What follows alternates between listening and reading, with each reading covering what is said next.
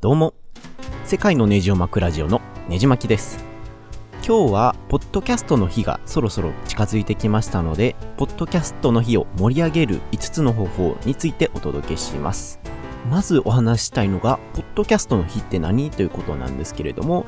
これは世界的にインターナショナルポッドキャストデーとして祝われ祝われてて、えー、毎年9月30日がその日にあたります。えー、今年2018年は9月30日が日曜日ということで、かなり盛り上げやすい日となってますので、えー、まあ、リスナーの方も、配信されてる方もぜひ盛り上げていきましょう。で、このポッドキャストの日の目的としては、ポッドキャスト配信者とリスナーとの交流を深めようという目的で制定された日だそうです。また、その認知度を上げるという意味でもお祝いするみたいです。まあ、2014年に制定された、えー、記念の日なので、まだ歴史は浅いんですけれども、えー、アメリカでは割と活気よく祝われています。なので、Google 検索で、えー、英語で、ポッドキャスト、スペース、デイと打つと、一番上にきちんと Google の公式回答として、え、9月30日として出ます。早速、この2018年9月30日日曜日のポッドキャストの日を盛り上げる方法を5つほど ,5 つほどお伝えしています。まず1つ目としては、好きな番組を紹介するということです。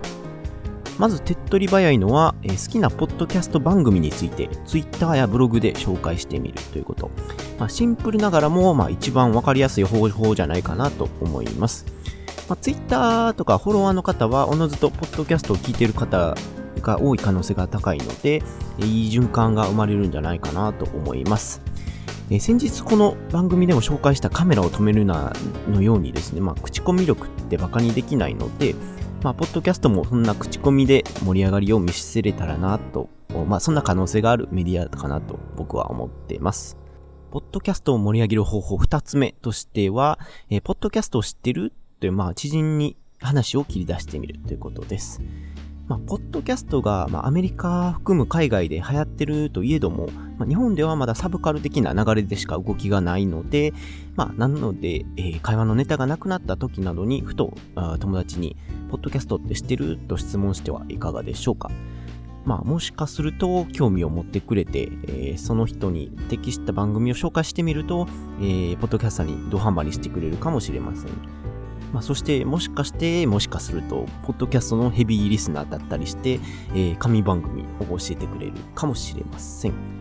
まあ、そんなあ実際のお友達に、えー、言ってみるっていうのも新たなあ広め方の一つだなと思います。三つ目としては、聞いた番組の感想をツイッターでつぶやく。まあ、反応を得づらいっていうのが、ポッドキャストの弱いところでして、なので、まあ、配信者のモチベーションを保ってることができるように、その番組に関する、ね、タグとかをつけて、えー、Twitter とかでつぶやいてあげましょう。まあ、例えば、ハッシュタグ、ねじまきラジオとか、そんな感じで、えー、つぶやくと、おそらく配信者の方も見てるんじゃないかなと思います。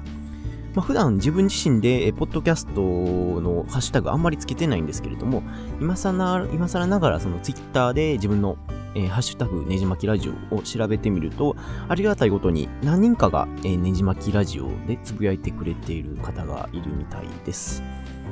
まあ、他にも iTunes とか iPhone で、えー、レビューを書いてあげるとか、えー、星をつけて評価してあげるとかも励みになるかなと思います。まあ、もしこのポッドキャストをそんな環境で聞いておられる方がいたら、えー、ぜひこのねじまきラジオもレビューしてください。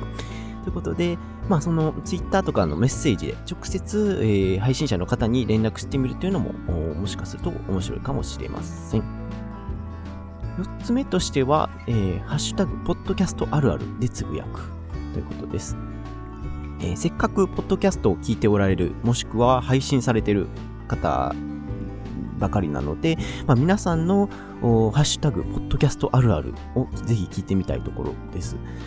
まあ、あの、以前、えー、2つか3つ前ほどのエピソードで、ポッドキャストあるあるについて、えー、話してみたんですけれども、まあ、あそそれぞれ、えー、個人個人で感じるあるあるで、えー、話してみると盛り上がると思いますので、まあ、ぜひこの9月30日のポッドキャストの日に、えー、このつぶやきをしてみてはいかがでしょうか。まあもしかするとそのツイートを見た、あポッドキャストを知らない方が、えー、興味を持ってくれるかもしれませんし、まあそういったあつながり、新たな、えー、視点も生まれるんじゃないかなと思います。ポッドキャストの日を盛り上げる5つ目の方法としては、何か一つ、ポッドキャストの番組を購読してみるということです。配信している側として、やっぱり購読者が増えるというのが一番嬉しいことなんじゃないかなと僕は思います。なので、まあ、iTunes とか Google Podcast アプリの検索欄で、えー、自分の興味のあるワードを入力して、えー、何か新しい番組を開拓してみてはいかがでしょうか。まあ、このポ,、えー、ポッドキャスト、世界のネジを巻くラジオもまだ配信時期から2ヶ月ちょっとしか経ってないので、まだまだ購読者は少なくてですね、まあ、もし初めて聞いておられるっていう方がおられたら、えー、ねじ巻きラジオを購読していただければあ非常に幸いです。まあ、あの、自分の興味のあるワードで本当に調べていただいて、えー、そんな番組を聞くっていうことで広がる世界はかなり、えー、余地があるかなと思いますので、ぜひ自分の興味から新たな番組を開拓してみてください。ということで今まで5つほど、ポッドキャストの日を盛り上げる方法を話してきました。えー、まあ一旦、えー、まとめてみますと、まず1つ目に、ポッドキャストの好きな番組を紹介するということです。2つ目に、えー、ポッドキャストって知ってると、え、友人に話を切り出してみる。3つ目に、えー、聞いた番組の感想を Twitter でハッシュタグをつけてつぶやくということ。4つ目に、ハッシュタグ、ポッドキャストあるあるでつぶやくということ。5つ目に、何か一つ、ポッドキャストの購読をしてみるということです。えー、ここまでは5つほどポッドキャストの日を盛り上げる方法を話してみましたが、いかがでしょうか？まあ僕自身、ポッドキャストを聞きながら育ってきたようなもんなので、まあ中学生の頃からずっと聞いてきたので、まあ日本国内でも一人でも多くポッドキャストを聞くリスナーが増えればいいなと思ってます。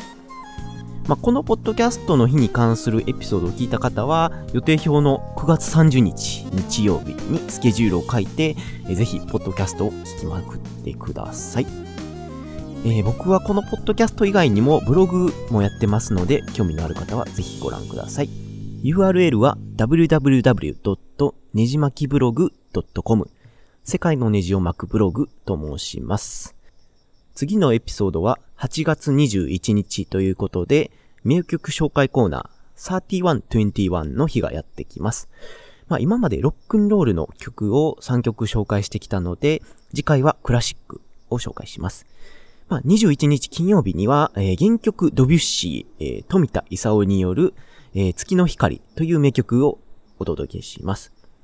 では次のエピソードでお会いしましょう。